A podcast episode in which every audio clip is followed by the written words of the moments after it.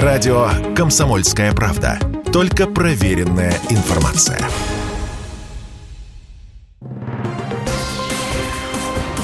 Союзное государство. Картина недели. Здравствуйте, я Екатерина Шевцова, и это «Картина недели». В ней я рассказываю о том, что произошло важно в союзном государстве. Уже пятая с начала года встреча Путина и Лукашенко прошла в начале этой недели. Импортозамещение и безопасность – вот главные темы. Усиливаем границу. В Беларуси по-новому взглянули на модернизацию вооруженных сил.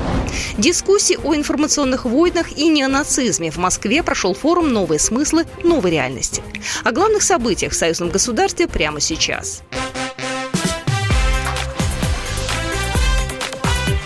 Главное за неделю. В самом начале недели, 23 мая, в понедельник, Владимир Путин и Александр Лукашенко встретились в Сочи. Разговор начали с обсуждения экономики, а конкретно, в том числе, западных санкций. Владимир Путин заявил, что российская экономика удар держит. Российская экономика удар санкционный выдерживает, выдерживает весьма достойно. Об этом говорят все основные макроэкономические показатели. Сами не понимая того, Запад – нас подтолкнули заниматься более интенсивно своей экономикой. Мы определили, наше правительство по нашему поручению определили основные направления по импортозамещению. Даже посчитали в первом приближении, во что это обойдется. Деньги совсем небольшие, я не хочу публично сейчас называть, потому что они примерные, ну, совсем смешные деньги. Но мы выйдем по основным моментам, где у нас не хватает комплектующих и прочее, на хорошее импортозамещение. Переход на расчеты в национальных валютах с партнерами способствует укреплению рубля. Объемы торговли между Россией и Беларусью в рублях увеличиваются. Следующей важной темой переговоров стали ситуация на Украине и политика Запада. Александр Лукашенко уверен, что в Европе явно недооценили последствия санкционных мер для самих же себя. У нас огромный рынок, у нас есть ресурсы, у нас есть технологии. Ну, а что происходит там, они явно недооценили. Они жили читая свои средства массовой информации, ну и получили и инфляцию. Правда, Путин виноват. Там во всем виноват Путин. Мы с ним серьезно поговорим. Да, да. Поэтому здесь у нас э, неплохо складываются дела. Александр Лукашенко отметил, что есть о чем поговорить в сфере безопасности. Белорусский лидер уверен, Запад собирается разделить Украину. Это не может не вызывать обеспокоенность. НАТО купит силы у рубежей союзного государства. Напомню, личные контакты Путина и Лукашенко в последние месяцы увеличились. В предыдущий раз они встречались 16 мая в Москве на юбилейном саммите УДКБ.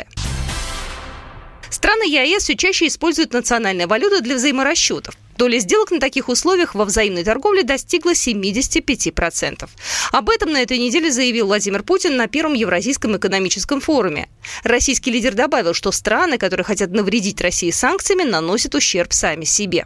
Какими бы устойчивыми не были экономики тех стран, которые проводят такую недальновидную политику, сегодняшнее состояние мировой экономики показывает, что наши позиции являются правильной и обоснованной. Представители нашего бизнеса сталкиваетесь, конечно, с проблемами, особенно это касается проблем э, в области логистических цепочек, транспорта.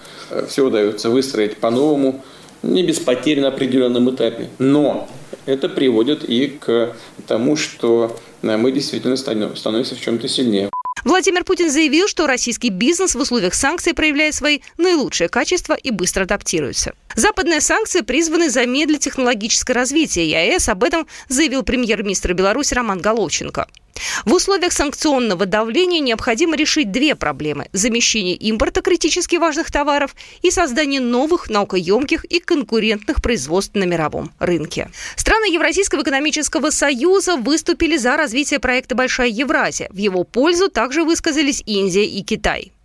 Большая Евразия – это без преувеличения такой большой цивилизационный проект. И, и главная идея заключается в создании общего пространства равноправного сотрудничества для региональных организаций. Большое евразийское партнерство призвано изменить политическую и экономическую архитектуру стать гарантом стабильности и процветания на всем континенте. И, конечно, при учете многообразия моделей развития, культур и традиций всех народов. Я уверен, вот, да это и так ясно что э, это будет такой центр, э, который очень многих заинтересует. Владимир Путин заявил, что назрело время сформировать комплексную стратегию развития большого евразийского пространства. Она должна отражать ключевые международные вызовы, определять перспективные цели и содержать инструменты и механизмы для их достижения.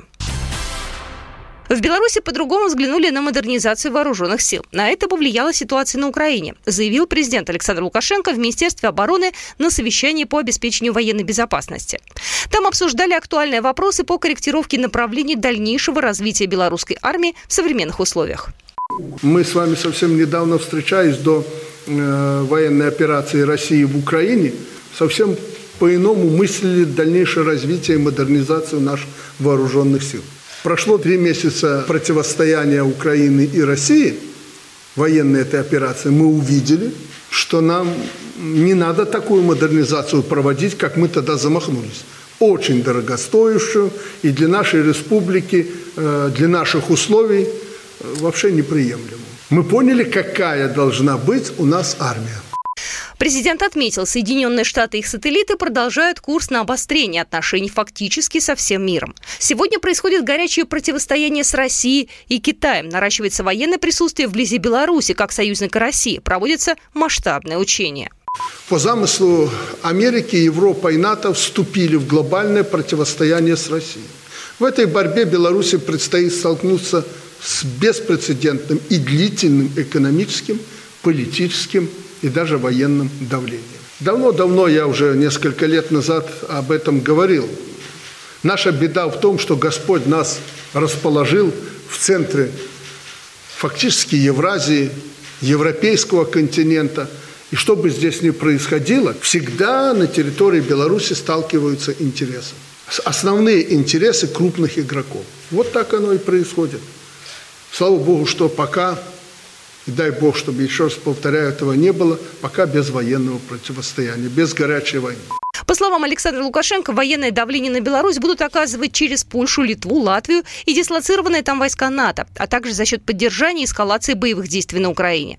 Глава государства подчеркнул, что складывающаяся обстановка как никогда требует от белорусских войск быть в готовности в любую минуту дать адекватный ответ военным поползновениям.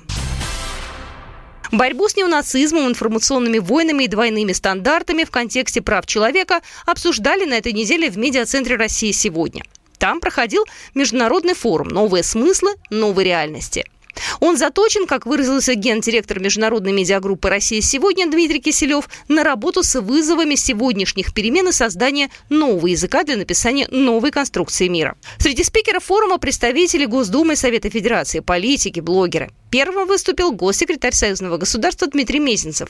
Он отметил, что контакты между лидерами Беларуси и России в последнее время достаточно интенсивны.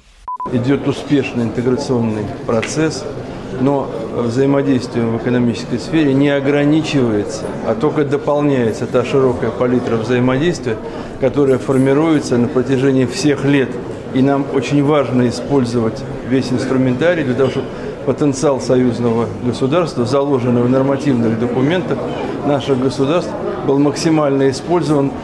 Дискутировали участники на темы противодействия терроризму и экстремизму. По мнению официального представителя российского МИД в странах Запада родилась тоталитарная идеология. В ее основе геноцид, шантаж, разрушение. Мария Захарова охарактеризовала новую политическую реальность как противостояние диктатуре либерализма в мире. Сейчас новая реальность заключается в том, насколько э, это противостояние развернется, оно уже развернулось, и насколько у всех, у всей планеты хватит сил, собственно говоря, дать отпор этой страшной и абсолютно э, преступной диктатуре либерализма. Запад полностью себя дискредитировал, поддерживая боевиков из запрещенного в России бандформирования «Азов». Несколько месяцев украинские боевики использовали крупнейшую в Мариуполе промзону как основной городской укрепрайон, прикрываясь мирными жителями как живым щитом. И так украинские военные ведут себя абсолютно на всей территории страны. Константин Косачев, заместитель председателя Совета Федерации Федерального собрания Российской Федерации. Запад полностью расписался в том, что э, провозглашаемые им ценности – верховенство закона, демократии, прав человека ничего не стоит, когда политическая целесообразность э, диктует что-то иное. И в этом смысле Запад совершенно точно не может более выступать в качестве первоисточника тех самых ценностей, тех самых принципов, регулирования межгосударственных отношений, на что он так долго претендовал, и с чем мы достаточно наивно и романтично э, соглашались или были готовы соглашаться на протяжении последних трех десятков лет. Теперь же, очевидно, политика Запада выходит за рамки рационального. После начала России спецоперации по демилитаризации Украины Америка и Евросоюз усилили санкционное давление на Россию. Ряд стран заморозили российские активы и призвали отказаться от российских нефти и газа. Все это уже обернулось проблемами прежде всего для них самих, спровоцировав резкий рост цен на топливо и продукты первой необходимости. В Белорусском центре олимпийской подготовки «Стайки» на этой неделе прошла матчевая встреча по самбо среди юношеских команд Беларуси и России. Соревнования посвятили годовщине Великой Победы. Владимир Епринцев, заслуженный мастер спорта Советского Союза по самбо, заслуженный тренер Республики Беларусь. Мы проводим второй раз уже матчевую встречу между представителями самбо-70 Российской Федерации и спортсменами Республики Беларусь. Задача наша, чтобы они дружили между собой. Это самая главная задача, потому что я уверен, что лучших друзей, чем на ковре, они в своей жизни навряд ли встретят. В этом году Россию представляли победители предыдущих состязаний – воспитанники столичной «Самбо-70». Это крупнейший в Европе учебно-спортивный центр и ведущий профессиональный самбистский клуб страны. За Беларусь выступали победители и призеры первенства республики. Всего в каждой команде по 8 юношей и 8 девушек. Вот такие события происходили в жизни союзного государства на этой неделе. С вами была Екатерина Шевцова. Программа произведена по заказу телерадиовещательной организации Союзного государства. Картина недели.